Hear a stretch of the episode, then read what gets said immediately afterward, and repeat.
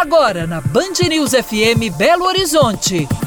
Entrevista coletiva.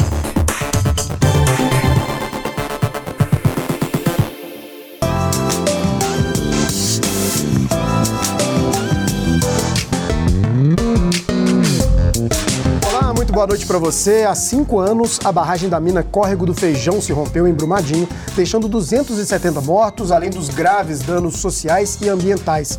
As investigações mostraram que a mineradora Vale e a empresa Sud sabiam dos riscos da barragem se romper.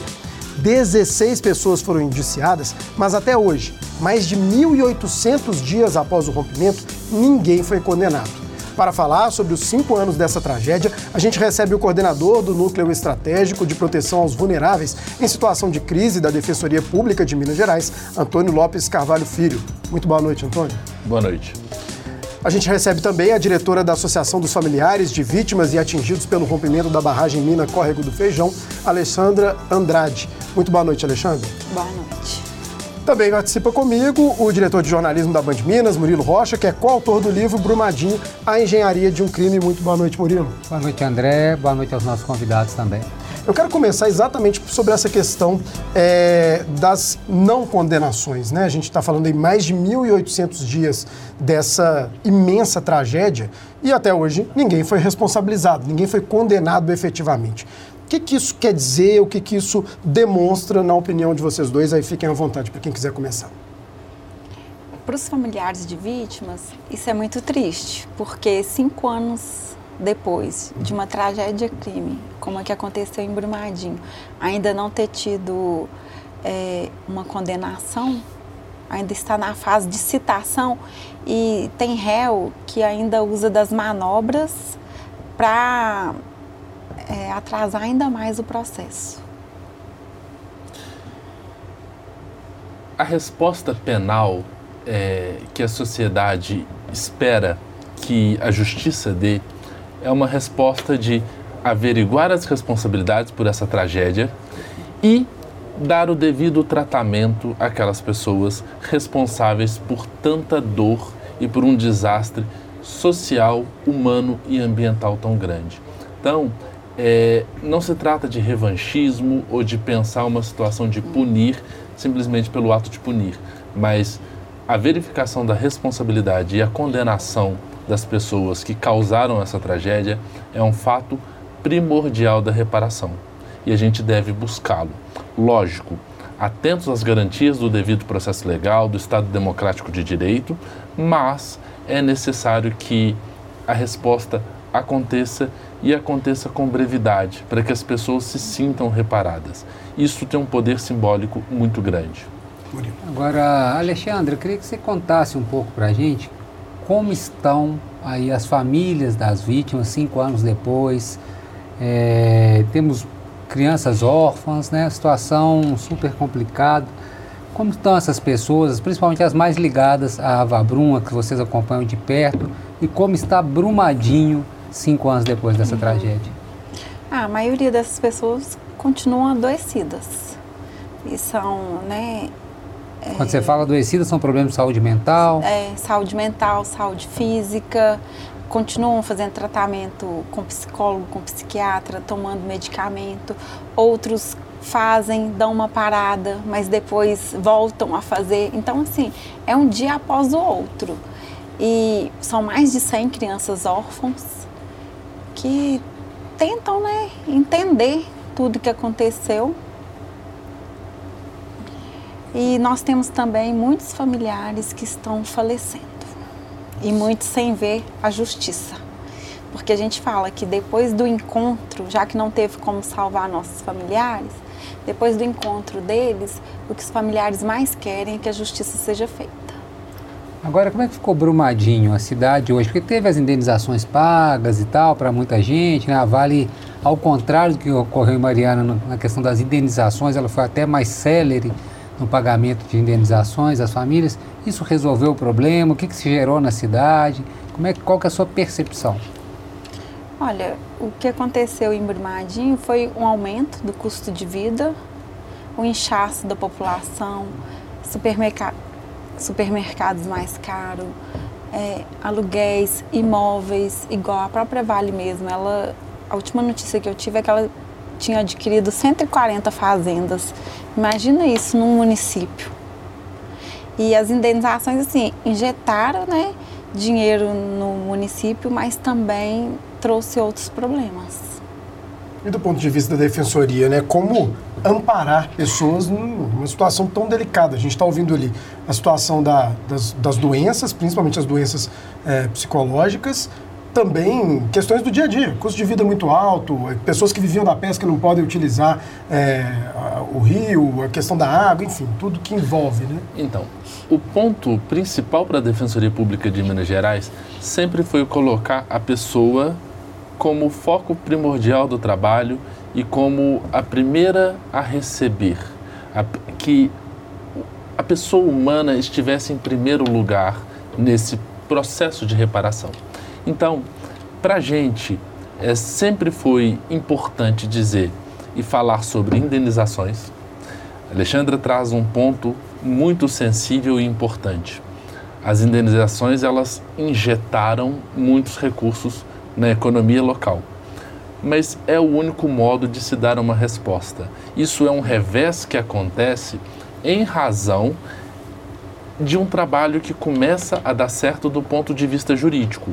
Eu não estou dizendo que todas as nuances da reparação estão perfeitas, mas o que a gente precisa ver e saber é que as indenizações estão acontecendo de uma maneira regular e satisfatória para atender os danos sofridos e que as pessoas estão em primeiro lugar. Quanto à questão muito cara para a gente também sobre a qualidade de vida e a pessoa estar, estar saudável do ponto de vista psíquico, mental, é, sempre foi caro para o poder público em geral a questão do fortalecimento do serviço público. Por que, que a gente fala isso? É, porque o serviço público é o primeiro que chega. Quando aconteceu a tragédia, não foi o, o privado que deu uma resposta foi o serviço público chegando com o Corpo de Bombeiros, que está lá até hoje num, num salvamento heróico. Foi o SUS atendendo uma demanda que ele não estava programado para atender, tanto do ponto de vista da saúde física, atendendo as vítimas de, de problemas de saúde física, quanto dando uma resposta sobre a saúde mental dessas pessoas que de fato estão adoecidas. Por quê? A gente sabe, todo mundo que nasce, de alguma forma, vai ter que aprender a lidar com luto. Só que é diferente quando a gente tem uma cidade que se cai sob o luto de uma maneira abrupta e todo mundo junto. A gente tem uma tragédia que leva 272 vidas humanas. E aí, esse enlutamento coletivo, esse sofrimento coletivo, essa cidade que é posta sob a ótica de toda, é, todos os olhos do país para que veja aquela dor, tudo isso leva a um adoecimento. E a resposta é fortalecimento de SUS, fortalecimento de atendimento primário à saúde, saúde física, saúde mental e tentar dar uma resposta para que essas pessoas, no processo de reparação, não esqueçam tudo que aconteceu, mas consigam superar essa crise para seguir com a vida adiante. Essa eu acredito que seja a melhor resposta que as pessoas podem dar. Superar a crise para que não haja um rompimento de barragem todo dia na vida daquela pessoa. Agora, doutor Antônio, eu queria te perguntar uma opinião sua. Assim, a gente já falou aqui do julgamento, dessa demora tal, mas nós temos duas grandes tragédias num curto espaço de tempo aqui em Minas Gerais. Mariana, em 2015, e Brumadinho, em 2019. Nenhuma delas julgadas até hoje. É, Mariana, a denúncia foi até desqualificada, né, que era denúncia de homicídio doloso, foi desqualificada e tal, só considerou o crime de afogamento ligado ao crime ambiental. É, o porquê da justiça ser tão demorada em dois casos tão flagrantes aí e tão simbólicos, nem só para Minas Gerais, mas para o país, né? Assim, são dois casos que repercussão mundial nesses dois casos. Brumadinho, nós estamos falando de 270 pessoas, né, 272 considerando as duas, as duas mulheres grávidas. É, então, assim, o porquê? É pelo poder das mineradoras que estão envolvidas, é pelo poder dos réus que estão envolvidos nesse processo que, que demora tanto ou realmente é porque são pro, processos complexos, muito grandes? Esse é um ponto extremamente complexo que a gente precisa entender de uma maneira muito crítica. A minha opinião pessoal é a minha instituição não trabalha com a persecução penal. Sim. Então eu não tenho um conhecimento a fundo desse processo criminal porque não trabalho especificamente nessa questão de se punir os culpados. Mas o que a gente precisa entender é que, primeiro, a gente tem um processo penal que ele não é pensado para um desastre dessa magnitude. Ele é pensado para um crime pontual e individual. Uma pessoa que assassina alguém, é, alguém que furta alguma coisa. Então, primeira coisa, esse processo ele traz uma complexidade. Como se apura uma responsabilidade por uma situação que envolve todo um agir de uma coletividade de pessoas dentro da empresa e num espaço de tempo dilatado também. A barragem de, de Brumadinho, ela era uma barragem que já existia. Como que é tratado o agir dessas pessoas sob o ponto de vista de entenderem e contribuírem de maneira eficaz para o resultado do rompimento. Então, tudo isso traz uma dificuldade muito grande para o processo criminal. E o que, que acontece? A nossa legislação, respeitando o devido processo legal, ela tem uma série de recursos. E o processo, ele é tratado como um processo que existe assim como todos os outros. Só que ele demanda um conhecimento muito maior. Ele demanda muita perícia, ele demanda muita oportunidade de fala e réplica entre os envolvidos. Então, tudo isso faz haver um tempo maior de processo. Mas uma coisa que eu posso dizer, por conhecer as pessoas que trabalham nesses processos, é todos eles, apesar de estarem demandando bastante tempo, são cuidados de uma maneira muito próxima por todos os envolvidos, sempre em busca da responsabilização dos culpados, para que os culpados sejam punidos na medida da culpabilidade que tiveram para esses resultados tão desastrosos para o nosso estado de Minas Gerais. Alexandre, no próximo dia 25 completa-se né, esses cinco anos dessa, dessa tragédia absurda. É, como que é, a, a, os, os, os, familiares, né, as, as, familiares das vítimas, estão é, lidando com essa questão né, dessas datas? Porque, assim, é, são feitas as homenagens, acho que isso chama muita atenção e relembra, traz luz para o caso, mas ao mesmo tempo também as pessoas acabam relembrando esse momento de muita dor, né? Como é que é essa, essa digamos, necessidade de, de, ter que colocar aquele assunto, é, luz sobre aquele assunto, para que todo mundo uhum. relembre e ao mesmo tempo relembrar também de um trauma, de algo muito dolorido? Uhum porque a Vabrum ela luta por justiça, pelo encontro de todas as vítimas, memória, não repetição e direito dos familiares. E a justiça ainda não chegou ao final. E o que a gente espera é isso que foi falado anterior, né? Que cada um seja punido da forma que participou ou se tiver que ser inocentado, que seja também, mas que o processo corra e mostre isso. Ainda tem os três não encontrados, Sim que nós falamos, né, que vamos fazer os atos mensalmente, porque não tem um ato a cada ano, tem um ato todo dia 25, uhum. desde que aconteceu o rompimento da barragem, Perfeito. em que a gente fala da justiça, fala do encontro, da memória também, porque é importante para que não se aconteça novamente, uhum. porque Mariana aconteceu três anos antes de Brumadinho. E o Fábio, ex-presidente, quando ele assumiu a Vale, ele falou que Bruma, Mariana nunca mais. Então, essa lembrança também é importante para evitar o, novos rompimentos. E quanto aos familiares, nós temos familiares que participam e temos familiares também que preferem sair da cidade no dia. Uhum. Cada pessoa lida então, de uma forma, isso é natural. Isso, é. Cada pessoa de uma Agora, forma. Alexandra, você falou aí de três, né? São três pessoas que ainda não foram localizadas, né? Vocês uhum. chamam lá de joias, né? Três joias que não foram localizadas. É, a dor da tragédia é gigantesca, né? E teve tem um detalhe, né? não sei se todo mundo sabe, mas que assim, grande parte dessas pessoas que foram encontradas foram portados segmentos corpóreos, né? pedaços de corpos. Né? Poucos deles foram encontrados íntegros justamente pela violência ali da lama, que chegou a mais de 100 km por hora, né? daquele rejeito. Já é uma dor por si só, né? tem gente que achou né, fragmentos mesmo de corpos. Como que vocês trabalham com essas três famílias, essas vítimas que até hoje não tiveram nenhum segmento corpóreo localizado, né? que não tiveram nenhuma notícia aí dos seus familiares?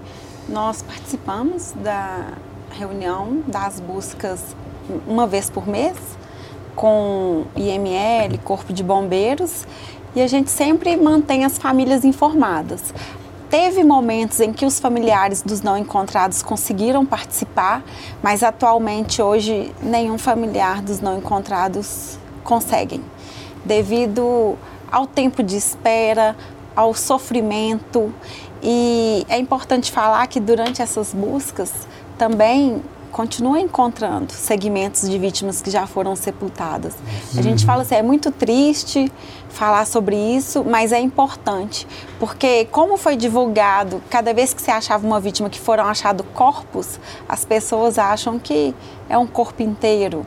Tanto é que teve familiar que no início é, sepultou. Pé, né? Tem gente que sepultou um pé. pé é, é, foram situações horríveis. Um pedaço de uma perna, né? É. Assim como teve familiar que ainda aguarda até hoje, porque o que encontrou do familiar foi pouca coisa e eles falaram que enquanto tiver buscas vai ver se consegue encontrar mais alguma coisa.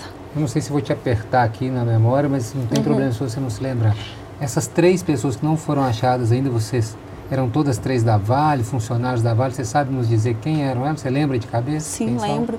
Era a Natália, estagiária da Vale, o Tiago, funcionário Vale, e a Maria de Lourdes, que era turista.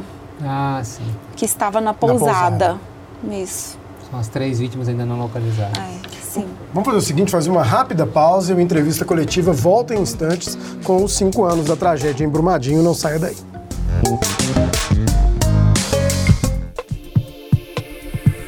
Você ouve Entrevista Coletiva na Band News FM Belo Horizonte.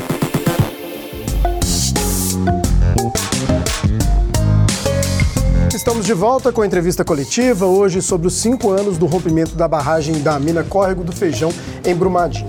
Alexandra, eu queria voltar sobre a questão das indenizações. Em que pé está isso? As pessoas foram indenizadas ou ainda tem um processo a, a, a se caminhar? Como é que a gente pode colocar essa uhum. questão? Tem famílias que já tiveram a indenização, outras estão na justiça uhum. e tem também indenizações que ainda né, não chegaram ao final, como o dano morte. Sim. O dano morte que é o sofrimento da vítima ao morrer, a Vale ela não reconhece isso e ela já perdeu em três instâncias e ela ainda recorre. Então ainda é uma luta para tentar se conquistar essa, essa, mais essa reparação, né? Sim, porque é uma forma de punição para a empresa, porque a Vale ela matou por causa do lucro. Uhum. Então que ela também perca, né, um pouco de dinheiro devido ao tamanho estrago que ela fez na vida dos nossos entes queridos que se foram e na vida de nós familiares quem mora em Brumadinho, igual vários familiares de vítimas mudaram de Brumadinho ou estão mudando. Doutor Antônio, o senhor gostaria de, de, fazer alguma consideração sobre essa questão do dano-morte? Porque é, é uma questão, é, digamos assim, de certa forma, nova, a gente pode dizer assim? Então, a questão do dano-morte é, é interessante a gente pensar que a nossa responsabilidade civil, ela indeniza o familiar daquela pessoa que faleceu. Uhum.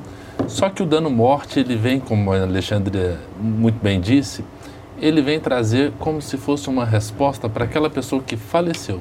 Aquela pessoa que faleceu não tem como ser um recebedor de dinheiro, mas a gente considera aquele sofrimento e aquela perda de vida também como um fator a ser reparado.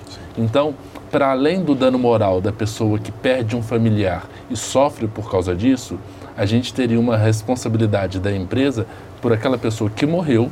Ao morrer, aquela pessoa geraria uma indenização que seria transmitida para os familiares, mas compensando o sofrimento e a perda de vida daquela vítima fatal. Uhum. Então, é algo muito interessante e que a nossa jurisprudência tem que pensar sobre para de fato sedimentar esse, essa nova forma de se reparar. Agora, doutor Antônio, pegando desde é, da tragédia de Brumadinho para cá, nesses cinco anos, qual o principal tipo de atendimento que a Defensoria Pública deu a essas pessoas, né, a essas parentes das vítimas? Foi em qual, assim, qual tipo de assistência? Então, quando a gente tem as vítimas de Brumadinho, a gente, nós da Defensoria sempre procuramos ter um diálogo muito próximo com a pessoa que sofreu os danos do rompimento. No início, quando estava no calor ainda do momento, a Defensoria Pública prestou um atendimento basicamente humanitário, que era entender aquela pessoa, receber, passar alguma informação que era possível e, entregar para ela que seja um alento, que seja uma presença benéfica do Estado na vida daquela pessoa que já estava completamente desestruturada. Num segundo momento, a Defensoria Pública procurou trabalhar muito a questão das indenizações individuais. Muito embora as pessoas estivessem enlutadas, o que a gente tinha era pessoas que precisavam é, de uma resposta de reparação econômica para que colocassem a vida em ordem, porque a questão da vida real ela bate na porta, né? Mesmo você sofrendo. Já posteriormente, a nossa atenção voltou-se para uma questão mais generalista, para estar junto do processo coletivo, buscar a reparação para o maior número de pessoas e às vezes atendendo com novas formas de reparação, como o programa de transferência de renda, a busca pelo fortalecimento do serviço público, a busca por atender demandas diretas das comunidades e criar com isso resultados visíveis de reparação para toda a população. Eu queria traçar um paralelo, porque assim, a gente tem. É, acontece o rompimento da barragem Mariana, menos de quatro anos depois, acontece o rompimento é, em Brumadinho. E é, aí é onde entra o paralelo. A gente tem um caso muito recente agora em Maceió, é, de uma empresa que retirou né, uma parte do solo é, e a, a, é, vários bairros da cidade de Maceió começaram a ruir, as pessoas tiveram que deixar é, os imóveis, enfim, aí vem a questão de, de, indenizações, enfim, mas a questão da punição, e até a empresa coloca. A gente vai pagar as indenizações, mas se ficar provado que a gente está é, que a gente não errou, a gente quer o dinheiro de volta. É, por que, que é tão difícil punir essas empresas? Ou por que, é tão difícil também prevenir isso, exigir que essas empresas tomem os devidos cuidados, no caso da, da barragem da mina Córrego do Feijão, no caso dessa extração sem que algo fosse colocado no local? Então, sobre o que a gente pensa em responsabilidade civil, nossa responsabilidade civil ela é pensada para uma sociedade antiga. Hoje, a gente está numa sociedade tecnológica. Então, se antigamente uma pessoa para revolver a terra de um lugar usava uma carroça, no máximo tração animal, hoje a gente tem grandes equipamentos que conseguem trocar de lugar um morro e pôr em outro lugar. Então, a nossa possibilidade de dano hoje, ela cresceu na mesma medida que o nosso avanço tecnológico. Então, quando a gente tem isso, já temos desastres maiores, que estão sendo tratados por uma legislação ainda antiga, que pensa o problema muito pontual. Então, por exemplo, Brumadinho. Brumadinho, gente tem um rompimento de barragem e a gente tenta, ao interpretar a nossa legislação, dar à reparação o alcance que ela tem na nossa realidade de fato, uhum. que é atingindo diversas cidades, desestruturando todo um tecido social. Maceió, a mesma coisa. A empresa tem uma atividade, uma atividade que é lícita, não está fazendo nada fora do que ela tem os licenciamentos para fazer, só que causa dano para toda uma cidade. Então, essa atividade, ela tem que ser, é, eu não vou dizer punida, porque a atividade existe, mas ela tem que reparar os danos que elas causem. E reparar num sentido que é não simplesmente dar uma indenização no valor de mercado daquela casa, a gente precisa repor o valor de uso daquela casa para a pessoa. Porque às vezes a pessoa tem uma casa que no comércio vale pouco, só que aquilo é a moradia dela. E ela, se receber o valor de mercado daquilo, ela não consegue repor a casa. Uhum. Então, a dificuldade é trabalhar num mundo tecnológico quando os danos são cada vez maiores e que a gente tem processos que são garantistas, mas que de alguma forma são usados de maneira não tão legítima para as pessoas, tentando se furtar da responsabilidade. Uhum. O que a gente precisa é verificar que o nosso tempo é diferente para que todo mundo consiga dar o devido alcance. Se a tragédia é grande, reparação tem que ser igualmente grande ou maior. Reta final, Murilo. Alexandre, falando um pouquinho da Avabrum, até em relação a essas outras tragédias, vocês conversam com outras associações, por exemplo, de Mariana, o pessoal lá desse caso da Braskem, lá em Alagoas, vocês têm, conversam com isso, também vocês conversam com organismos internacionais, acompanham o caso de Brumadinho, por exemplo, lá na Alemanha, né, que há uma ação lá contra a Tuvisude. Vocês têm essas interlocuções com essas entidades? Então, temos, né? Igual vai ter um seminário no dia 22, agora de janeiro, em que vem representante da Braskem, dos atingidos pela Braskem, uhum. representantes dos atingidos de Mariana e da Boate Kiss. Sim, bem Então, legal. assim, a gente está bem próximo também do pessoal da Boate Kiss. Uhum.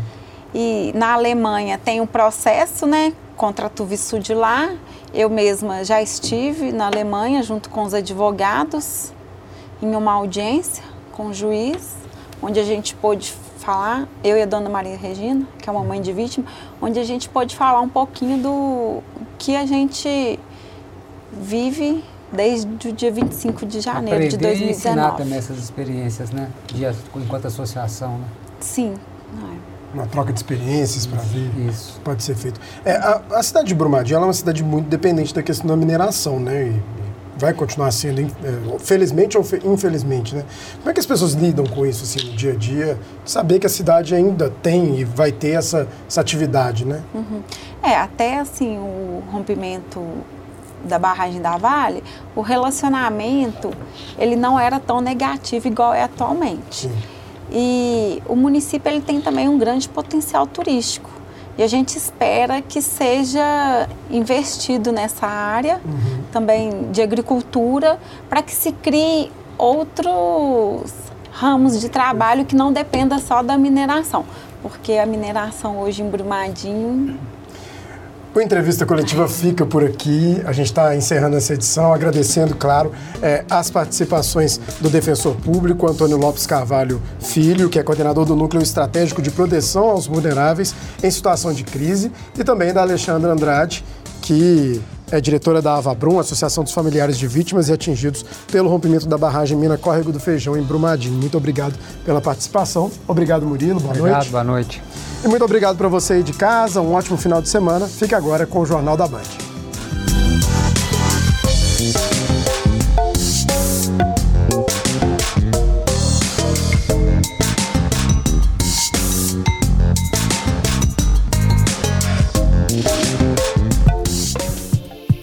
Você ouviu Entrevista Coletiva.